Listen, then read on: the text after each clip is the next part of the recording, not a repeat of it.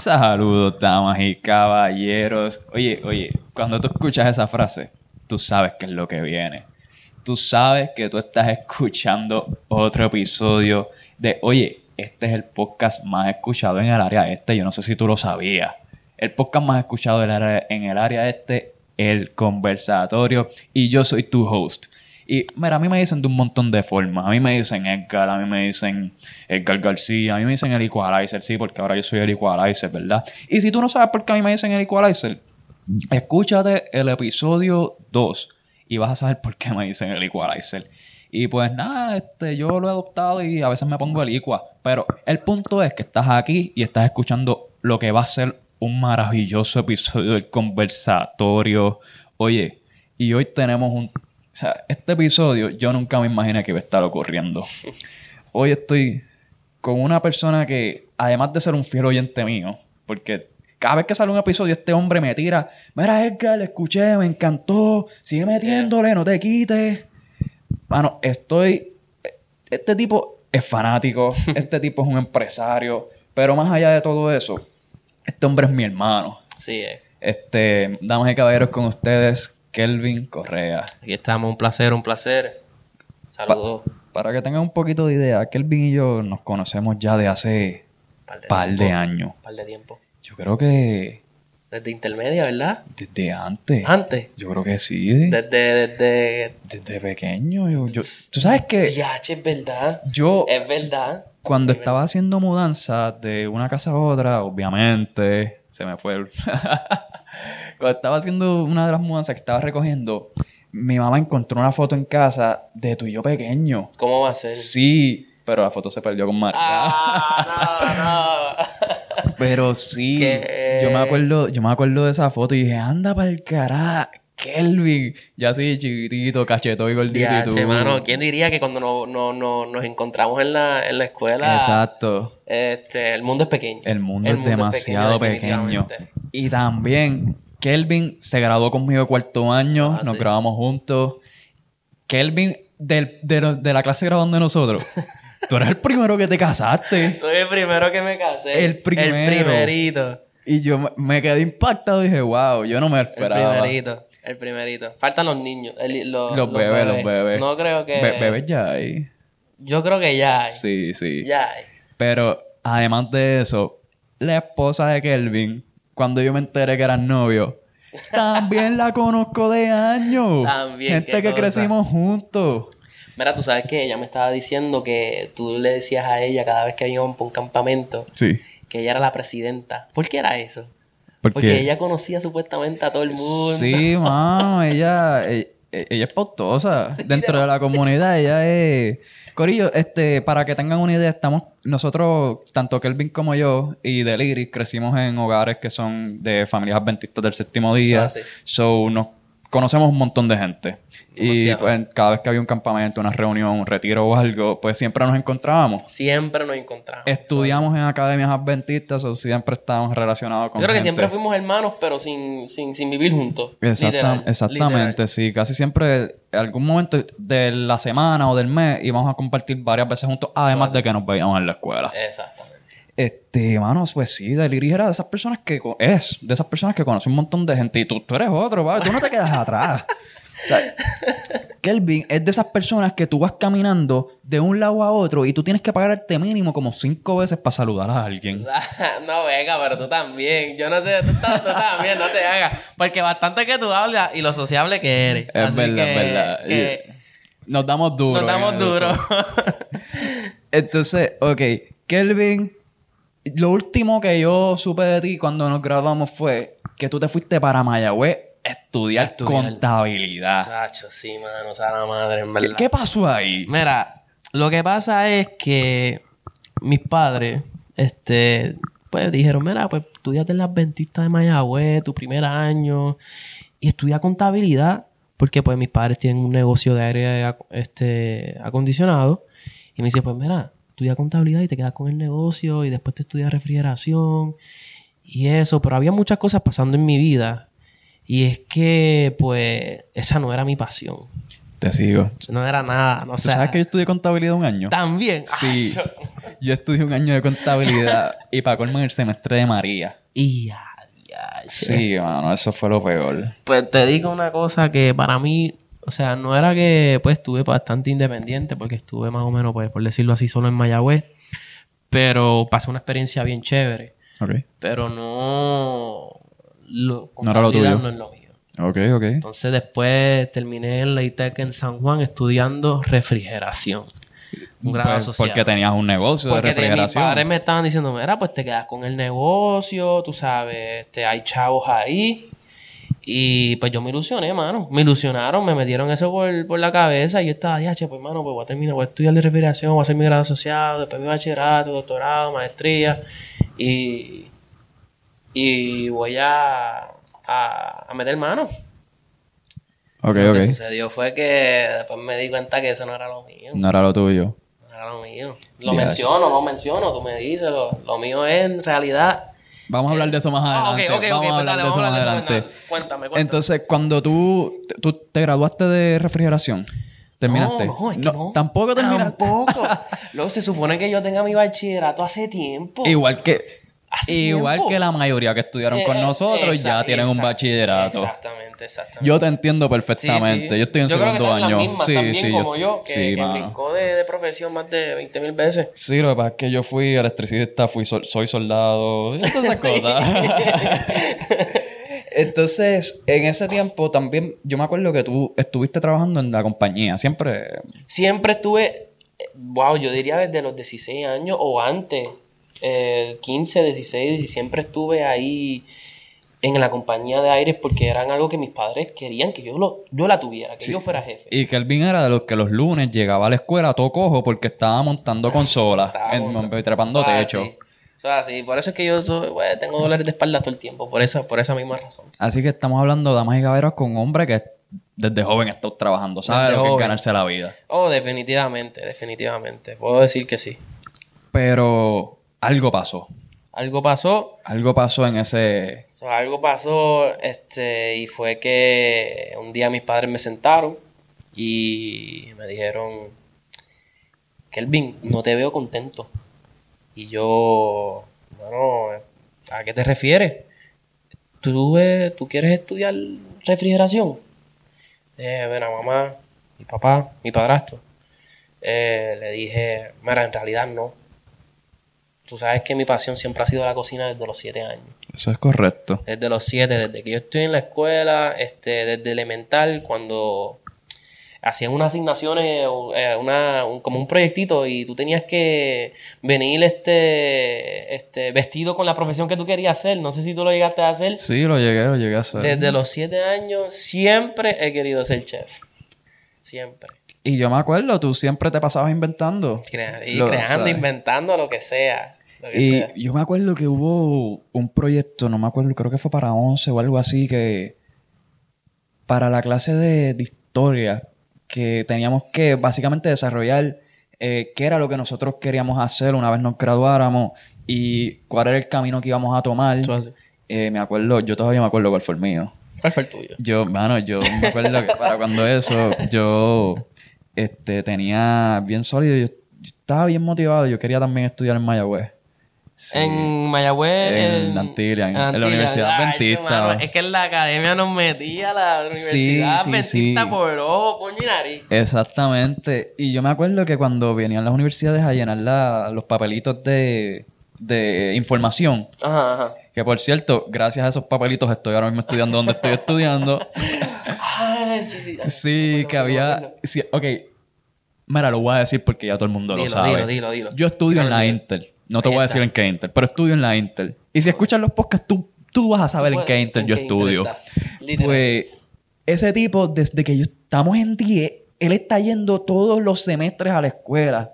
Y él siempre es como que bien cuidadoso con las palabras que dice.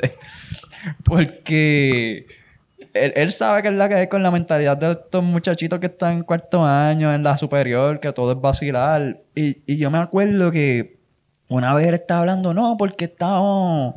Este, el nu- la cantidad de programas terminaba con un número. Y él decía, con pa, pa, pa, pa, pa, este, 680 y tantos programas. Y nosotros más o menos teníamos la cuenta. Y, y nosotros, ¿pero qué número? ¿Qué número? Él, no, no, no, ustedes saben, yo no los voy a decir. Hasta que vino uno de los semestres y se zafó. Nada, tenemos más de 184 programas ET y salió alguien gritando, ¡Te pongo! Que. ¿Tú no estabas? Yo no estaba, loco. pues yo no me sí, yo sí me acuerdo. Yo no me acuerdo. Y entonces él salía, ve, ve, por esas cosas que yo no digo los números bien.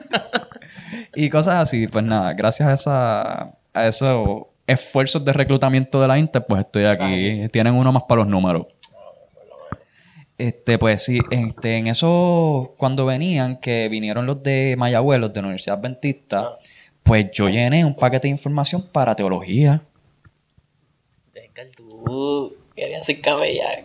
Quería ser capellán militar.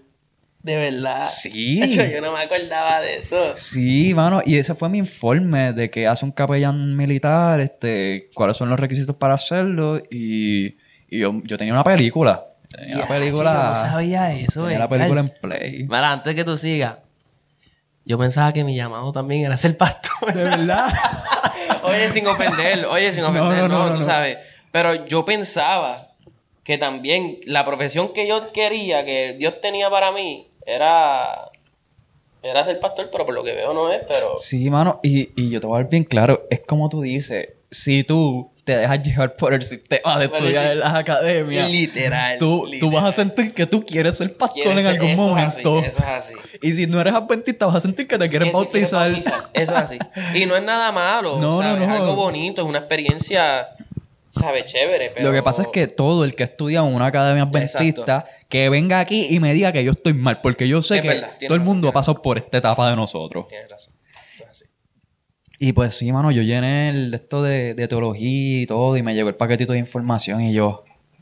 mm, cuando de momento me gradué, que estuve todo ese verano reflexionando en mi casa, y dije, espérate, no es yo vivía en Nahuatl para cuando eso, yo soy de Nahuatl, la universidad está en Mayagüez. Está fuerte.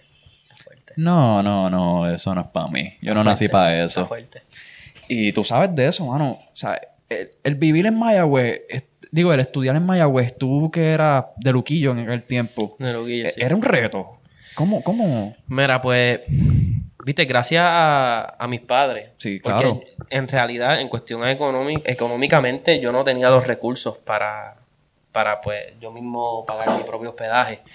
Eh, pero era un reto. Sí era un reto en el sentido de que yo todos los fines de semana bajaba para Luquillo. Todos los fines de semana bajaba para Luquillo. Y para los que no sepan, Mayagüez a Luquillo son como tres horas y media. Y si coges tapón, se puede convertir hasta en cuatro horas. Está lejos. Está lejos, pero lo hacía. O sea, era una etapa de mi vida, era chamaquito.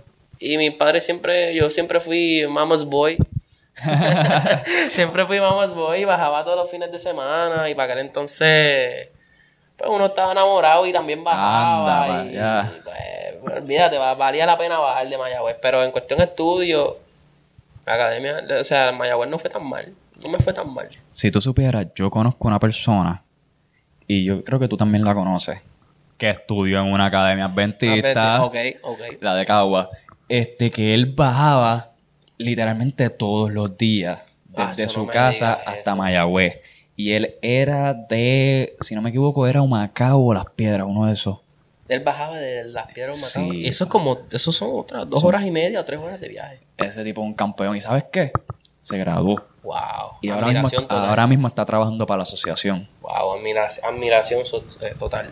Claro, el viajecito no le duró. No, no, mucho. pero- Él, él tiene una historia, él tiene una historia, yo, ¿verdad? Lo que pasa es que tú sabes cuando uno empieza a trabajar. Pero tú, tú, tú sabes que las personas que, que luchan por sus sueños son las personas que más deberíamos de admirar porque de- en su background, su historia, este, como que nos cuenta, ¿cómo se dice? Este, podemos, podemos este, reflexionar su vida de, wow, este, esta persona viajaba de aquí para allá, wow, Sí. en verdad, pues si él lo pudo hacer, Yo puedo. pues yo también lo puedo hacer.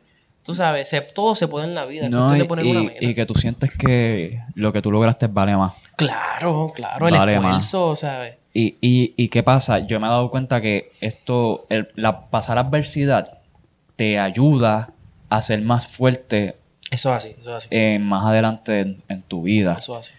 Porque hay gente que todo les ha salido, aparentemente yo los he visto y me he dado cuenta de esto, que todo les ha ido perfecto en la vida. Pero cuando tienen algún problema, eh, para ellos es algo grandísimo, piensan que no van a salir No. de él. Que no está mal, no está mal porque son experiencias, son etapas que Claro, todos tenemos claro, que vivirlas. claro. En cambio, una persona que ha pasado dificultad, una persona que ha luchado, que está todavía mera ahí escalando la montaña, pues cuando tiene problemas más adelante, quizás no son tan grandes como los Como que lo que ya venía- como lo que había enfrentó. pasado, exacto. Exacto. Y que eso se ve mucho en la universidad. Oh, definitivo. claro. Yo estudio con mucha gente que esas personas lo tienen todo, por decirlo así, lo tienen todo. Y no tienen ningún problema en venir a estudiar, este, cogen, mano, la vega completa. Ay, Dios mío, yo quisiera. Gloria a Dios. ¿Verdad? Bendecidos son esos. ¿Verdad? Y es como que yo, yo siento que yo he trabajado más que el promedio de los que estudian conmigo para llegar a donde Para yo estoy. Igualmente yo sé que tú te sientes igual. No, siéntate orgulloso de eso, mano. O sea, siéntate bien Seguro que sí. Y, y yo sé que para mí, al final, cuando yo tenga mi diploma en mi mano, porque a mí honestamente, yo te voy a ver bien claro, el promedio es para es pa frontear. El diploma es lo que cuenta. Porque a la hora de la verdad, un diploma de, de 2.50 vale lo mismo que un diploma de 4 puntos. Claro. Y yo, yo para mí, mi diploma va a valer más que el de mi compañero que está al lado. Es que tú luchaste. Eso es lo que pasa.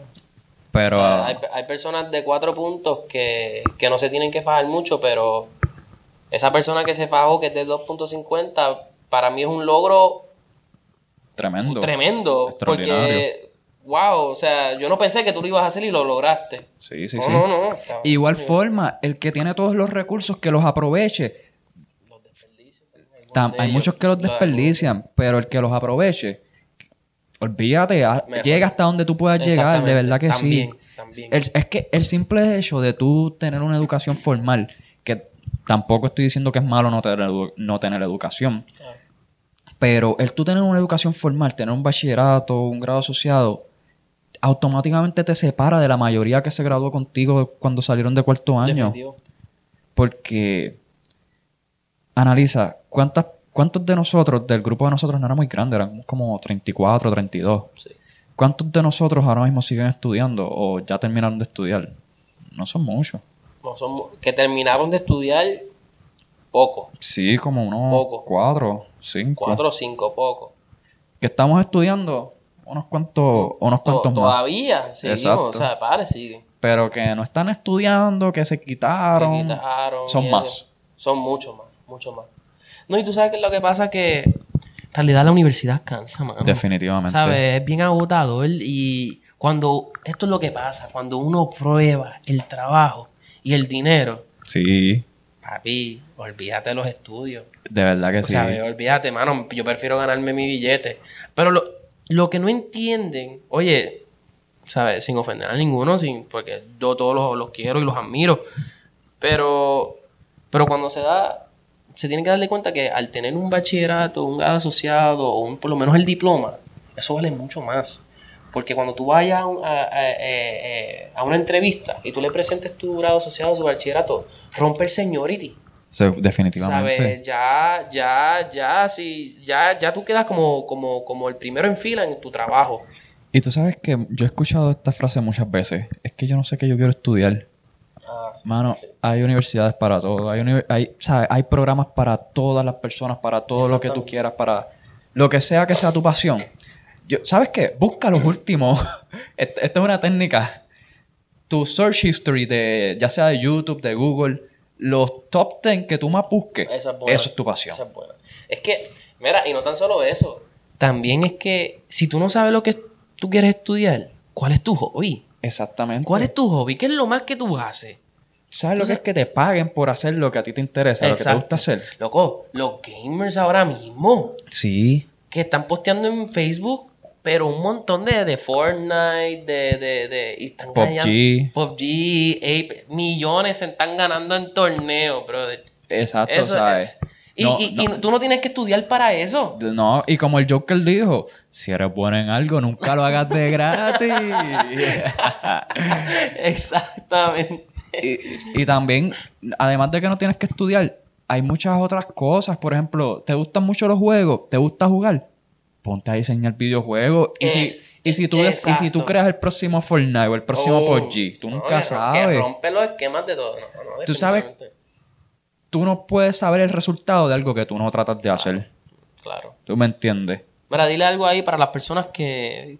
Para las personas que, que no saben qué estudiar. Di- di- di- dile como algo de motivación que les sirva. O sea, como. Mano, yo te voy a decir bien algo bien importante. Este, algo que yo aprendí desde una corta edad y lo he valorado. Adquirir conocimiento es una de las mejores cosas que hay en este mundo.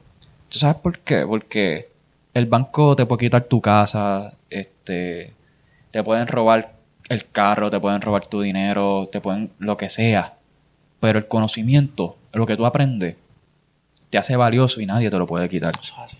Eso es así. No, lo, lo que tú haces con tus manos.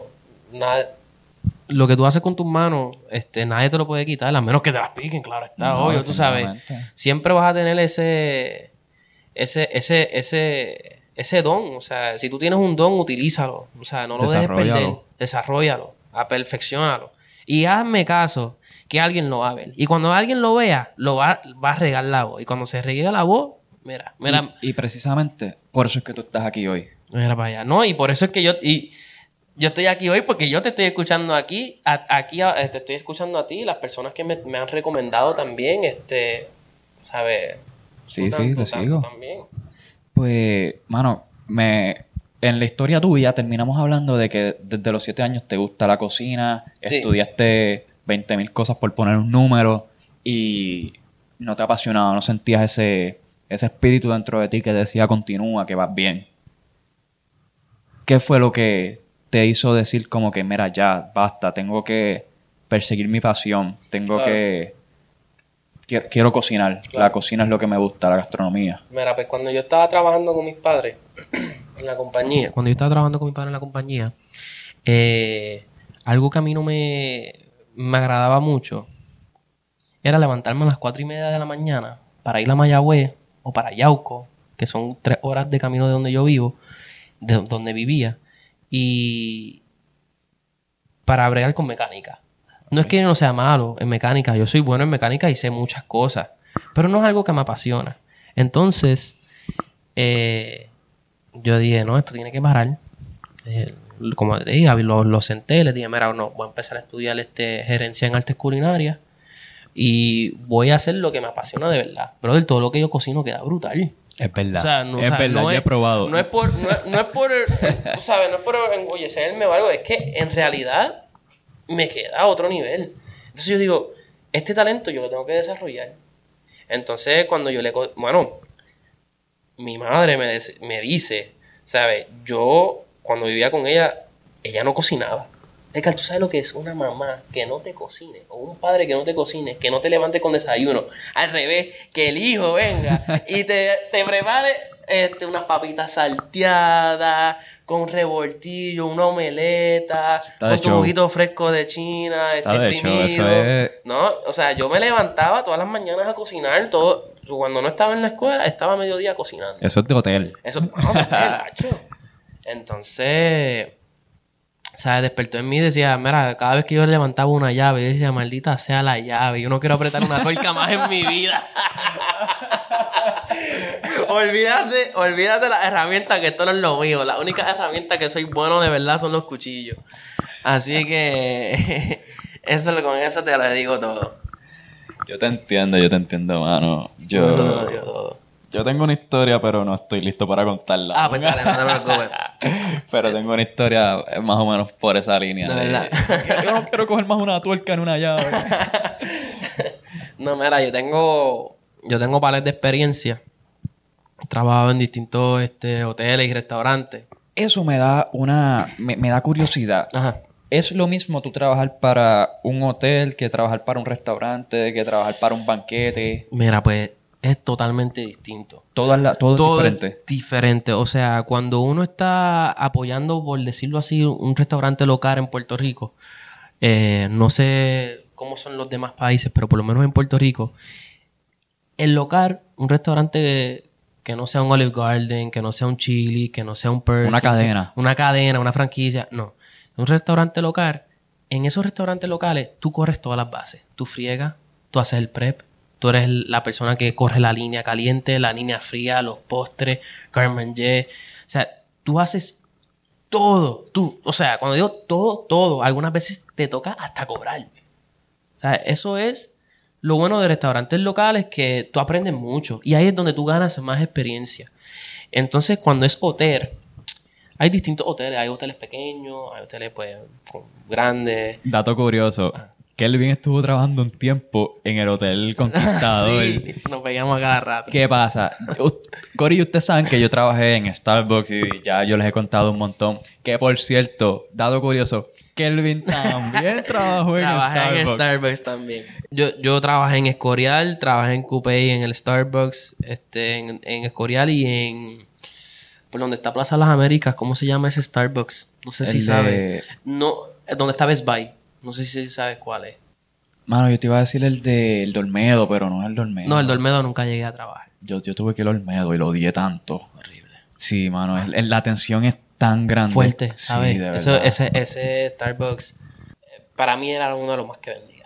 En realidad era No, obligado más el servicarro, más la... Eso estaba guillado, que tenía la división, el primer piso, el segundo piso era para saber al lobby, que todo el mundo se podía sentar y después abajo, un servicarro. Pero eso era fuego, el servicarro era más caliente que estar en...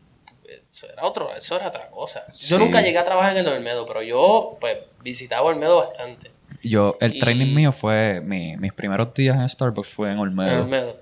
Yo dije, yo no vuelvo, yo no vuelvo a pisar el medo.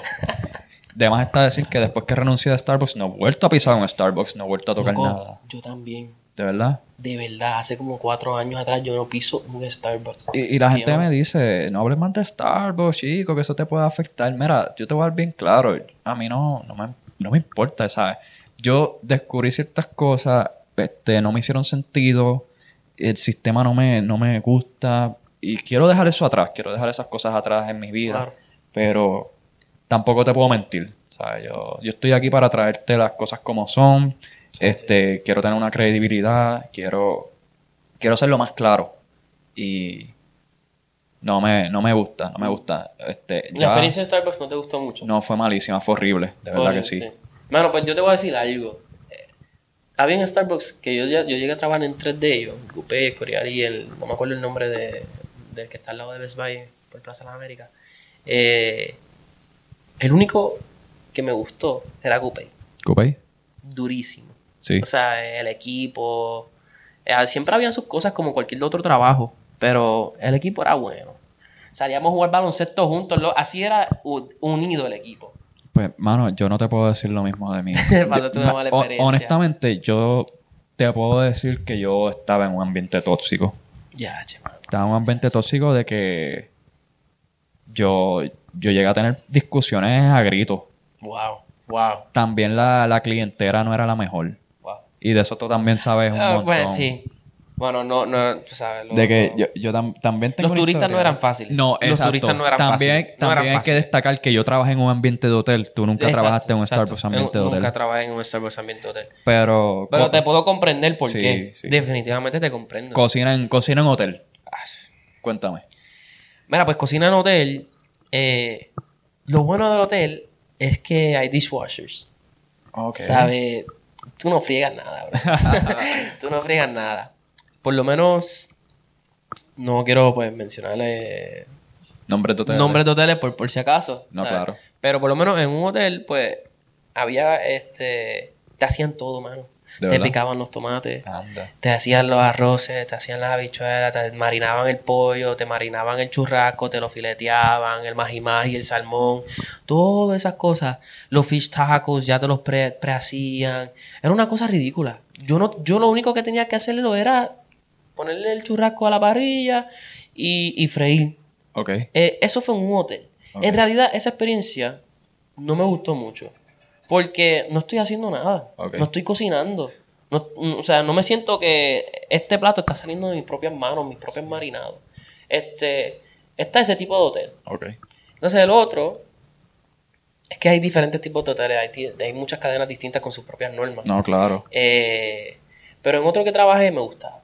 Porque ahí era un hotelito pequeño y, y lograbas, lograba a, a presentar tu, tu, tu plateo, le podías dar tu toque de sazón.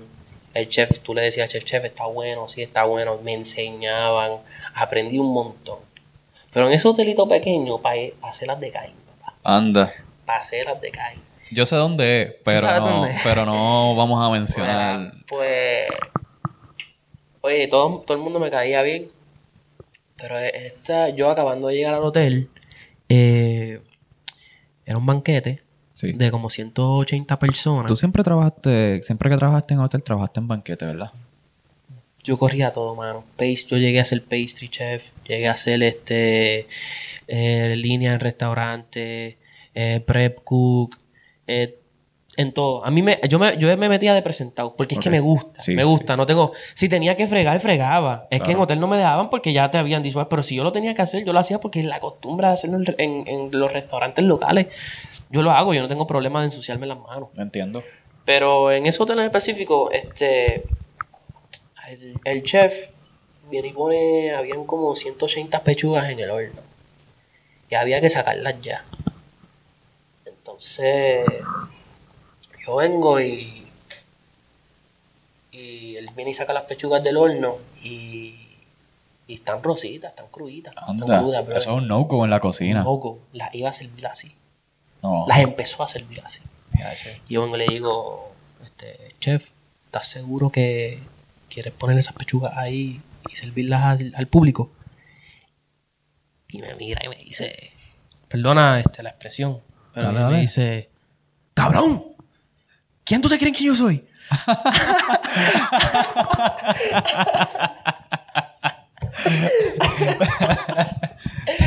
y yo le dije, ¿tú eres el chef? Tú eres el chef, pero en cualquier Pero- liga eso está crudo. No, no. Pero nada más te dije que si estás seguro que quieres enviarlos así, porque pues te- estoy viendo lo que estás sirviendo, brother. Cabrón, aquí el chef soy yo y, se- y yo hago lo que se diga. Ah, Y al frente de todo el crew, Anda al frente de todo el crew, al frente habían como 20 eh, meseros. Sí. ¿Sabes? Era un banquete grande. Claro, claro. Entonces yo con mi cara de, de explotar, brother. Pero de explotar, pero yo acabo de llegar. Yo acabo de llegar y yo no, no quería faltar el respeto porque yo no conocía a nadie. Ah, no, yo exploto. Sabes. Yo se lo digo. No, es que, es que tú sabes lo que pasa, que yo sé el ambiente de cocina y yo sé cómo estaba el, yo entiendo cómo estaba el chef, tú Mucho sabes. estrés. Mucho estrés. A mí me ha pasado. Yo te puedo contar experiencias de mí de que yo he tirado cosas al piso enojado, pero enojado, enojado. Cu- ¿Cuál es la más salvaje que tú? Tu experiencia más salvaje. La experiencia más salvaje yo creo que fue... no me vas a creer, hermano. ¿Fue, ¿Fue en hotel o fue en el No, no. restaurante? Fue en mi negocio. Ah, oh, ok, ok. Fue en mi negocio. ok. En- que en verdad me arrepiento, pues, pues por el crew. Y si escuchan esto, mi gente, perdón. Por, pues, yo les pedí disculpas. o sea, Ok, yo hablé con ellos y todo. Pero estaba bien atrás, mano. Sí. Estaba súper, súper atrás. Entonces era un menú mexicano y ya lo tenía que entregar.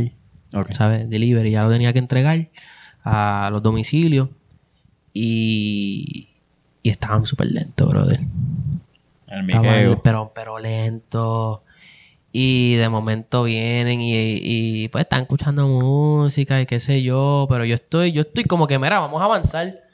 Mano, vamos a avanzar. ¿Tú sabes lo que yo hice? ¿Qué pasó? Me, enojé tanto. Papi, tiré todos los platos al piso. ¡No! ¡No están haciendo nada! Ahora mismo voy a llamar a todo el mundo. Eh, yo los llamé uno a uno. Mira, pasó algo en la cocina. Disculpen, hoy no puedo hacer entrega. Wow. Tiré todo al piso, brother. Ese día perdiste todo. No, perdí todo. No me importó nada. Wow. Es que, es que algo que yo odio es el miqueo, mano. Sí. ¿Sabes? Algo que no me gusta es el miqueo. Y cuando son cosas así, yo me frustro. Y más si, y más si no estamos a tiempo. O sea, había que entregar a las once y media y se supone que yo salga de- del negocio a las diez y media y ya eran las once y quince, brother. Oh, wow. Sí, sí. O sea que, Bastante atrás. Que yo, mi- yo mismo estoy ya con la tensión y, y yo entiendo, yo entiendo la tensión porque yo no pensaba que, yo pensaba que los chefs eran, eran, no era ese tipo de que tú ves una película de, de, de, de chef y, y, y te enseñan que el chef este es el peor de, de toda la película, que, que tira todo, que siempre está en estrés, pero yo no sabía que era verdad hasta que lo- me tocó vivirlo. Entonces, ¿Tú creías que eso era película nada más? yo pensaba que eso era película nada más. Hasta que te la viviste. Hasta que me la viví. Wow. Y, no, y, y me ha pasado muchas veces. Sí. ¿Sabes? Pero cosas sencillas, que, que tiro algo al piso, que me, me enojo. O, o algo que me molesta mucho es que me. Que digan que eso no es así.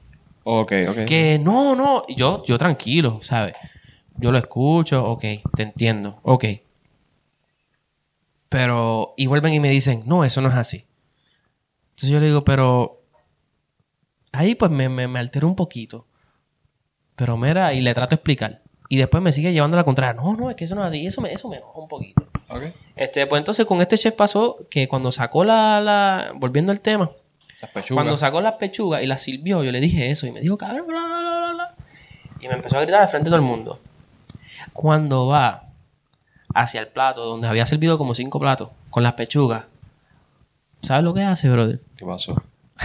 Coge las pechugas, las pone para atrás en la bandeja. Ah, no estoy muy convencido. Anda. Y las pone para atrás en el horno. Después que me formó todo ese revolú. Oh, wow, me imagino tú, la No. alegría te, te, te se- No, yo estaba, yo, yo estaba trepado en las nubes de lo feliz que bueno que se dio cuenta. Como que yo no lo dije, yo lo. Probablemente. Probablemente le molestó que le dije, ¿estás seguro? Pero no lo dije en, en la forma. eh, tratando de faltarle respeto, sino le dije como, tranquilo, mira, chef, ¿estás seguro que las quieres poner así? Porque están rositas, ¿sabes? Est- Están crudas todavía. Y, y no, pa- y pasé más ahí, ¿sabes? Pasé más ahí. Desde ese, desde ese entonces como que no fue igual. No Ok. fue igual y, y- Pero pasé otra, pasé muchas experiencias, muchas experiencias. Pero esa fue una de las peores. Ok. Que un chef me hable malo así. Entonces, te quiero preguntar, tienes, este, nos dijiste que tienes tu negocio, ¿verdad? Tengo mi negocio. Tengo Eh, mi de, negocio. de qué es tu negocio? Pues mi negocio es de catering y delivery. Ok. Este. Hago bastante delivery. Eh, hago sobre de 40 a 50 eh, diarios de martes a viernes. Que yo te, yo te he visto haciendo delivery también. Sí. En la barbería. Ah, tú me has visto, Sí. exacto. Oye, ¿quién diría, verdad? Siempre nos encontramos. Siempre, siempre hay nos algo. encontramos. Entonces, ya llevas ya vas por un año, ¿verdad? Más o menos. Mira, pues llevo como, como nueve meses. O sí, casi un año. Ok. Yo en realidad no recuerdo cuándo abrí el negocio. Sé que la página la abrí en noviembre, Ok.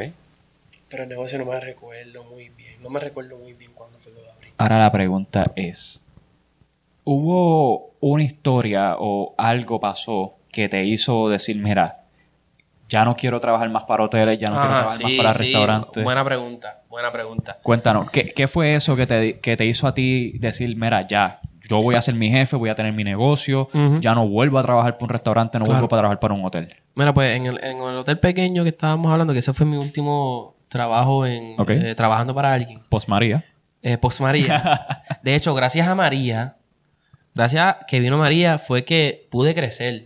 Claro. ¿Sabes? No, este, pues lamento mucho las circunstancias que pues pasó en el, en el país de nosotros. Y, pero María, pienso yo que vino para bien. Para mí, para mí. Sí. No sé para otros, pero para mí me vino bien. Fue- y, conozco, y conozco a muchas personas que, que digo, mira, María fue lo mejor que me pasó en mi vida. Te entiendo. Tú sabes. Entonces, pues para mí fue, yo soy una de esas personas. Para mí María me fue muy bien. Gracias a María que cambió mi vida. Entonces, pues empecé a trabajar en este hotelito pequeño y eh, era, pues, me voy a decir, era en San Juan. Entonces, yo vivía en Luquillo y me estaban pagando el mínimo. O sea, el mínimo en Puerto Rico son 7.25. 7.25. Entonces yo decía... Y yo fui a ese... Yo me estaba... Yo estaba trabajando en, en un restaurante local mexicano que me estaban pagando 9 dólares la hora. Pero yo me fui de ese restaurante porque yo quería La experiencia. la experiencia, ¿sabes? La experiencia la quería. Entonces, pues fui para allá. Pero después me di cuenta, mano, se me iba el cheque completo en gasolina, y en peaje. Es verdad. ¿Sabes? De Luquillo a San Juan son una hora y cuando cogía tapón. Más me tenía que levantar a las 5, a las 4 y media de la mañana para salir a las 5, para entrar a las 7, porque si salía a las 6, ya cogía el tapón de Luquillo a San Juan y iba a llegar tarde. Más la Ma- Valdoriotti, más... entonces, Sí, sí, sí. entonces me pusieron a, a hacer un... Después ahí en ese mismo hotel no había pastry chef. Y pues yo fui y, y me pusieron como pastry chef. Entonces yo era el único y decía, mira, este, yo necesitaba que me subieran el sueldo, subieran el sueldo porque es que no, no me estaba dando para... Y más me casaba. Ok. Yo dejé de estudiar por un, por un semestre, como ocho, no, como ocho meses, para poder casarme, para poder ahorrar ese dinero. Entonces, entonces el, el, el, el dinero no me estaba dando porque lo estaba gastando en gasolina, en peaje. Me imagino que muchos que saben de cocina y, y trabajan en un restaurante lejos, pasa eso. Cualquiera que trabaje en un sitio cualquiera lejos que, cualquiera por que trabaja en un- 725. por 720, exacto. Cualquiera que trabaja. pérdida. Exacto, es pérdida. Y un día me dieron dos días libres, lunes y martes. Y te cogiste... Dos días libres. y yo dije, no, mano, pues tengo que hacer algo. Tengo que hacer algo. Vine y hablé con mis padres, para aquel entonces estaba viendo, mira mami, este, ¿qué tú crees si hago esto? Voy por a comprar una comprita de, de, de 40 pesos, voy a arroz, habichuela, pollo y ensalada. No, no, no, embuste. Arroz, habichuela y pollo. Ok. Ya, por 7 dólares con una botellita de agua incluida. Ok. Y yo dale, hazlo. El mismo lunes que me dieron libre, pues lo hice. Hice 22 platos. Fui de negocio, te lo juro que fui como a, a- a 100 negocios distintos para vender los 22 platos. Lo logré. Los 22. Los 22 lo logré. Tremendo. Y lo hice en menos de 6 horas. Anda. Y yo dije, espérate. Eso es menos de un turno y me hice lo mismo. Exacto, o sea, yo me estoy fastidiando por 60 dólares trabajando 8 horas a 7.25 por 60 dólares y en 6 horas yo me hice 75, 80 pesos, Sí. ¿sabes? Ganancia para mí. Y estoy en Luquillo, ¿sabes? Donde mismo vivo, no tengo que viajar para San Juan. Este. Yo dije, no, esto es filete. Entonces, pues al otro día hice lo mismo. Hice italiano. Y la salsa homemade, hice una salsa pasta Uf. Alfredo y eh, tiritas de pechuga, eh, panecillo con queso parmesano fresco. Y brother, los vendí también 25 platos. Yo dije, pero ese vendí, vendí 25. Yo dije, no, me está, está, está yendo bien. Y había gente que me dice, mira, pero no tiene taletita, no tiene este, este algo para poder llamarte. Y yo dije, pues en cada negocio que iba, pues le, le entregaba mi información. Ok. Entonces el miércoles, ya tenía lunes y martes libre. Sí. Y ahí aproveché esos dos días para vender los almuerzos. Entonces, cuando llegó el miércoles al, al, hotel, Al hotel. donde trabajaba, ¿sabes cuántas personas me? Todo el- No todo el mundo, Ah, no todo el mundo. No, pero... Pero que ah, como fueron 11 personas. Mira, hoy no hay almuerzo. 11 personas me textearon para preguntarme si había almuerzo. Vaya. Y yo dije, ¿qué? Ese mismo día, Dalo dice, hablé con el jefe. Ok. me voy. Mira. Y le dije, estoy, estoy haciendo mi propio negocio ahora. Voy a empezar a hacer mi negocio. Lo mejor, hermano. Y él me dijo, es bien a fuego, bien a fuego. Ese. Porque habían dos, dos chefs. Sí. Este era el chef bueno. los dos eran buenos, los dos eran buenos, pero el que me salió con mala crianza fue... Claro, claro. Pero, claro. pero eran buenos. Sí. Bien, oye, bien chévere, porque afuera del turno era otra cosa y éramos bien pan. Ok. No, no lo- o sea, no quiero hablar mal de él. Bien buena persona. Importante. Pero este otro chef, que también está encargado de, lo- de los empleados de la cocina, le enseñé el, el teléfono y dije, mira, mira cuántas personas me textearon. Y él me dice, ¿qué es esto? Empecé mi negocio. Y tengo mi cocina. Y voy a empezar a vender almuerzo y me voy en dos semanas. Él me dijo, quisiera yo hacer lo que tú estás haciendo ahora mismo. Y él era el jefe tuyo. Y él era jefe mío. Sigue para adelante, vete. Qué bueno. Termina los trabajos que tienes que hacer aquí y lárgate. Tremendo, pa. Y desde ese día entonces, por mi propia cuenta, gracias al Señor, todo, todo ha salido bien. Hay sus altas y bajas como cualquier negocio, Claro. pero pero bien, bien, bien orgulloso me siento. Primero gracias a Papito Dios porque me ha logrado a, a lograr una, esa era una de mis metas que yo tenía, tener mi propio negocio. Mano, ese es tu bebé, eso te lo creaste tú. Exactamente, gracias, no, gracias a mi familia, a mi, a mi- la que es mi esposa también me apoyó. Y la gente, la gente, la gente Que de Puerto también Rico. tiene un negocio. Que también mi esposa tiene un negocio. Que no pudo venir, pero Deli... No pudo, sí. Eliris, gracias por la intención. Yo sé que tú querías venir, Sí. así que la tenemos pendiente. Está enfermitadito, pero Se me joda. un beso, mi amor, te amo. Aprovechando el aire, hay que ganar un par de puntitos, sí, ¿viste? Los canales, los medios. Este, pues así fue todo, Edgar. Qué bueno. Así fue todo. Ahora también quería hablarte los misconceptions que la gente tiene lo- de una persona que estudia artes culinarias, gerencia culinaria. Ok. Hubo un tiempo, y tú, y tú lo sabes, y no es por quitarle a la profesión, que Claro. la, la gente que no sabía qué quería hacer, no sabía qué hacer con su vida, se grababan de cuarto año, decíamos, pues me voy a tal institución, que es un instituto que Sí, tiene... por un año, Exacto. este, un cursito. Estudio chef y ya estoy trabajando en la cocina. Contrario a estudiarte un bachillerato en gerencia culinaria. Ujú, ¿Tú me entiendes? Tú dices, ay, estoy estudiando un bachillerato en gerencia culinaria. Y dicen, pero si eso lo puedes hacer tú en un año en un instituto y sales cocinando, tú lo que vas a hacer es cocinar. Mira, mano, esa, esos comentarios a mí me, me hienden la paciencia. Ok. Este. Primero, ser cocinero.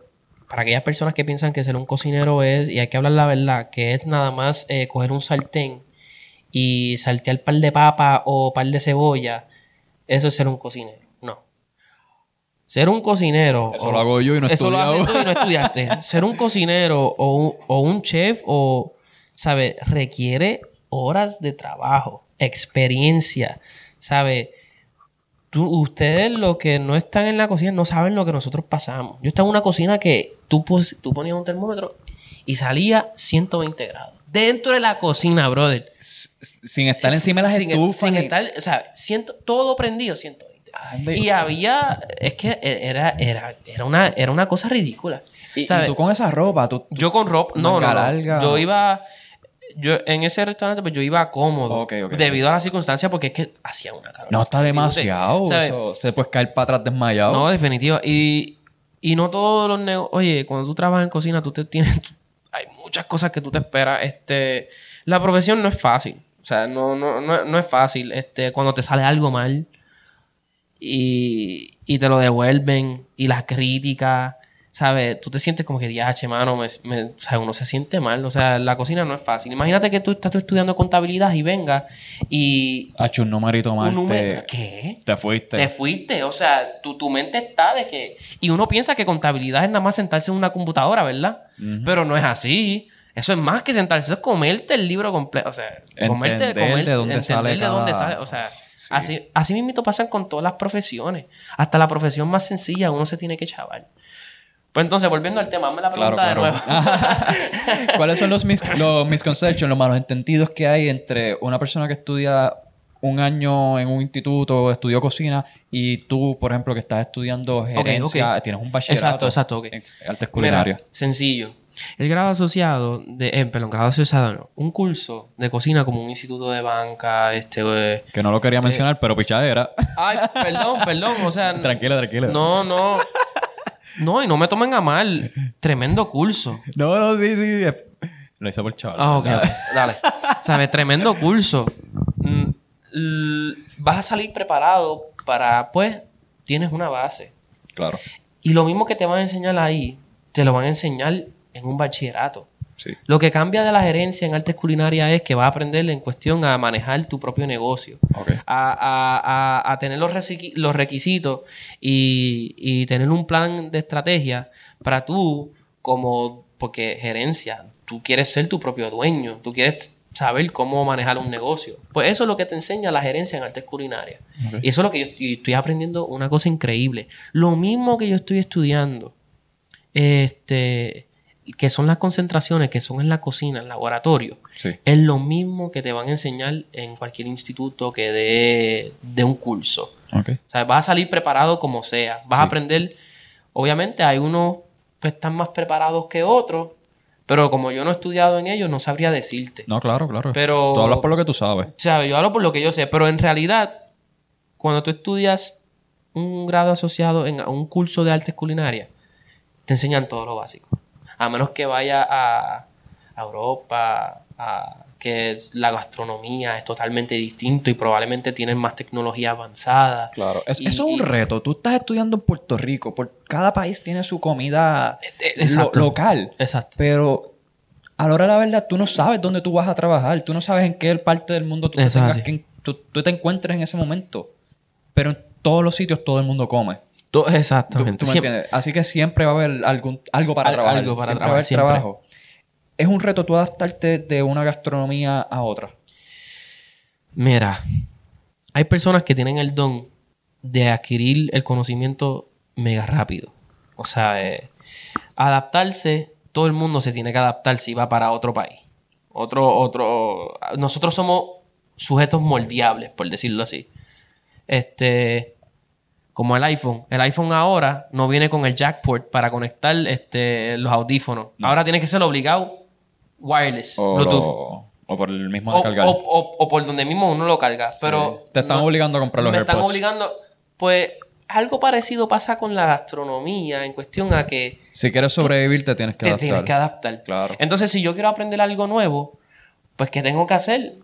Te- Tengo que cocinarlo, porque es que estoy en este, en, en- esta cultura totalmente distinta. Y si quiero aprender, pues tengo que cocinar, Claro. claro, está. Tú sabes, es- no es un reto para aquellas personas que cocinan, que saben lo que hacen, que lo entienden. Pero para aquellas personas que no tienen el don de, Así que el chef de verdad se adapta. Sí, el chef se adapta. Bien brutal, bien brutal. Lo digo por mi experiencia, Claro. por, porque yo trabajé con un chef italiano, Sí. trabajé en pescadería, trabajé en mexicano, trabajé en, en- en- en un local griego. Uno se adapta. Si tú eres un cocinero, tú te adaptas, es fácil, es fácil aprender. Es fácil aprender. ¿Cuál es el menú más eh, fácil que tú, has que tú consideras en tu negocio de los que tú has trabajado? Mira, mano, para mí el menú más fácil del mundo es la pasta. La pasta Obviamente, oh bueno, obviamente, la pasta ya hecha. hecha. Porque de esas de cajita, porque es fastidioso hacerlo uno a mano. Pero si tú te vienes a ver, una salsa se puede hacer en menos de 10 minutos para 100 personas. O Claro. 200. Yo la puedo hacer eh, eh, facilísimo, es súper homemade. Pero es algo que se platea bien rápido y se hace fácil. Eso es pasta, salsa y ya. No es cuestión a si te piden este algo criollo. Este, pues obviamente tienes que hacer el arroz, las habichuelas, este, vienen y te piden un churrasco, el pollo asado se tarda un montón. Eh, no es lo mismo. Y- Para mí el menú más fácil para mí, que entiendo yo, es el italiano. Y la gastronomía más complicado, más difícil. Que si te dicen, mira, yo quiero un catering de tal comida, tú dices como que lo voy a coger, pero te voy a cobrar la vida. más que por el trabajo que me estás haciendo pasar. H, pues. Yo diría. Me cogiste ahí porque es que hay pales. Mira, pues. Yo diría que el mexicano. ¿De verdad? Mexicano. Para mí ese era uno de los más sencillos, fíjate. No, tú sabes lo que pasa con el mexicano, que sí es sencillo, pero requiere para hacer un burrito. No, obviamente, en México, allá no comen, no, no tienen sour cream, no comen este con eh, eh, queso. No es un Taco no, Bell. No, no es un Taco Bell. pero nosotros, a- aquí, este, pues en Puerto Rico, Claro. se, se acostumbra a comer con pico de gallo, sour cream, guacamole, refrito, pollo, queso, este, las salsas que quieras ponerle, si es salsa roja, si es salsa mexicana blanca. Eh, para mí en cuestión es fácil prepararlo, pero no es lo mismo tú decir, ok, tú plateas una pasta, pasta, salsa y pollo. Ok. Toma. No. Un burrito requiere como 12 pasos. No, definitivamente. Eh, y, y a lo último para cerrarlo sí cierra. Si cierra. Pues ya, ya yo tengo la medida. ya yo tengo la medida. Pero es, es uno a uno. Uno a uno. Y tú sabes todo lo que hay que fregar después. No, me imagino. ¿Sabes? Porque es que el bol del refrito, el bol del guacamole, el bol del pico de gallo, el bol, el bol del sour cream, el bol del queso, eh, eh, la salsa, el bol de la salsa. Olvídate, brother. Eh, es algo bien elaborado. Es fácil de cocinar. Ah, eh, Es fácil de cocinar. Manejarlo es lo difícil. Manejarlo es lo difícil. Entonces, Kelvin, ya estamos Cocinando. terminando, pero te quería hacer... ¿Vamos a hablar de eso? ¿Podemos hablar de eso? Vamos, vamos a hacerlo... Vamos a, a cuadrar esta primero para después. dale, no hay pues, ok. Si tú no hubieses tenido tus experiencias en los hoteles ni en el restaurante que trabajaste y simplemente te hubieses dedicado a estudiar y, qué sé yo, seguir trabajando cuando podías en la compañía de refrigeración o cualquier otra cosa que tuvieras que hacer, este, pues, ¿sabes? Siguiendo con tu esposa, apoyándola en el negocio de ella. ¿Piensas que tú hubieses comenzado tu propio negocio? Nunca. No. Nunca. Sí que los hoteles Eh, te ayudaron. Lo que es, lo que es, lo, exacto, los hoteles me ayudaron. Mira, en realidad los hoteles no me ayudaron. Sí me ayudaron, pero lo más que me ayudaron fueron los restaurantes locales de Puerto Rico. Ok. Porque ahí aprendí ahí muchas cosas. A Le- manejar distintas áreas. ¿Le quieres fue una pauta a alguno? Mira, pues sí. Lo- Tira, tira uno, tira el mejor. El mejor para mí fue el mexicano. Mexicano. Los tacos. Los tacos en Canóvana. ¿Cuál fue ese? El Luis Monge. El dueño. A Chico. Ok. Que es el chef. Chico un caballote. Él abrió dos panzas. Oh, dos panzas, durísimo. Él, él, él Sí. fue el chef de ahí. Él le enseñó a todo el mundo de ahí. Ok, ok. ¿Sabes? El tipo es un caballote. Sí, es un, sí, un sí. chico. Y él fue mi mentor en cuestión a la cocina mexicana. Eh, tremendo ser humano. Tremendo ser humano. Él trabajó en Jalisco.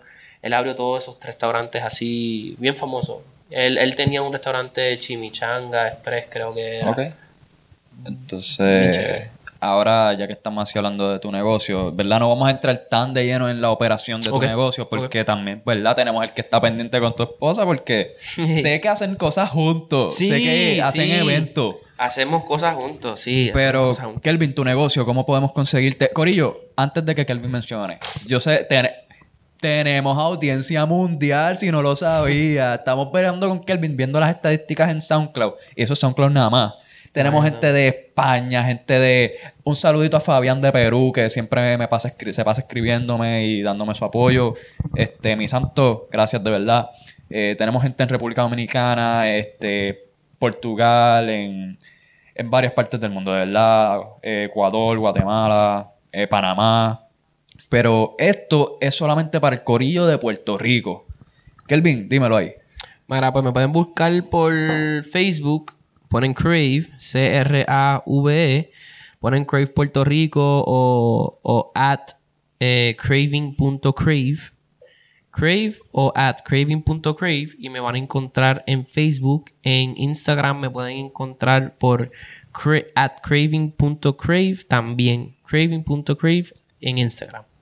Esas son las dos páginas que tengo en las redes sociales. As- Así que ya saben, eh, catering, ¿para qué parte de Puerto Rico estás dando catering? Bueno, lo más lejos que he hecho es Carolina. Carolina, Pero si se presenta una oportunidad en Mayagüez, acepto el reto. a todo Puerto Rico. A todo Puerto Rico. Catering a todo Puerto Rico. Acepto el Este, Y los deliveries que hacen en la semana. Eh, los deliveries los hago de martes a viernes. eh, de Nahuabo a Fortuna. Ok. eh, con un menú distinto semanal. Perfecto. Hay como seis opciones semanales. Tremendo. ¿Y el negocio de Crave, de los catering, va a la par con tu negocio semanal o son dos proyectos El- diferentes? el- el- el- es lo mismo. Porque cuando hay un... Lo bueno de tener un negocio propio, mi gente, es que tú puedes manejar eh, tus días. Perfecto. Si hay un catering un viernes, cierro el viernes mi negocio, lo notifico con tiempo y lo trabajo, trabajo el catering. Este, so, el que pruebe tu comida que vendes a diario, este, va a tener un taste de lo que sería un party, una boda o Eso algo así, totalmente. Yo trato de hacer los menús. De hecho, no, no, no he puesto muchas fotos, pero me voy a encargar de ponerle esta foto esta semana. Tremendo. De don- cómo salen los platos y son exquisitos. Ok, entonces, el... Ah, DH se me fue. No. este, el, aire, el evento aire. más grande que has hecho. Mira, pues recientemente. Recientemente. Recientemente un quinceañero. Ese fue el Este que... domingo. El, el story con Jonathan. Ese fue el de Anda, Jonathan. está contigo. Jonathan- Yo tengo a mucha gente que pues llamo. Entonces, dependiendo de su disponibilidad, pues mira, este puedes trabajar tal fecha. Sí, puedo. Si no, pues busco a otro. Duro, Así estoy. tremendo. Pero estuvimos haciendo este 80 personas. Ok. Hecho de 160. Sí. Pero eso es dejar la comida nada más. En este quinceañero, dejarla como buffet en la fiesta. Esto Sí. fue este, haciéndolo eh, estaciones de pasta. Estaciones de pasta, que eso Las fue un reto bien chévere porque hace tiempo que no brego con línea caliente. Entonces, como tenía mis propias estufas, ¿Y esa fue la primera vez que lo hiciste en tu negocio? esa fue mi primera vez que lo hice. Esa experiencia estuvo Anda. brutal. Brutal, brutal, que te lo digo, todo fue un éxito. Y vuelve. Definitivamente me encantó. Tremendo. A mí me encanta. Entonces estás cubriendo bodas, quinceañeros. Bodas, quinceañeros, eventos privados, Todo, todo. He tenido eventos privados, he tenido bodas, he tenido quinceañeros, tengo par este, que vienen para el mes que viene. Así que, no, de verdad, gracias al apoyo de Puerto Rico y a los que escuchan también, este, se les va a agradecer mucho también. Este, cuentan conmigo para lo que sea, cualquier receta, cualquier este, cosita que necesiten, me pueden contactar por Crave y a la orden siempre. ¿Y qué es lo próximo para Kelvin o para Crave? Mira, lo próximo para Crave, yo pienso que sería este un local, un local y, y convertirlo en banquete. Tener un, tener un local y hacer bodas en local y a la vez ahí tener este, este, lo que es el banquete ahí mismito en el local, que es cuestión de que sale calientita la comida ahí de, en- con meseros y todo. ¿Y, el, ¿Y la meta más ambiciosa tuya sería tener una cadena? ¿O no estás en esa línea? Mira, pues no la, no la he pensado. No, no lo he pensado. Eh, ya que me pregunta, ahora va a estar toda, esa semana, toda esta semana pensando en eso, si va a ser cadena o no. Pues no, fíjate, no, no, creo que no. Creo que no, porque yo nada más quiero que sea catering solamente. Yo estoy pensando que catering es donde más eh, hay auge, donde más la, y la gente le encanta. La gente le encanta la experiencia del catering que hago.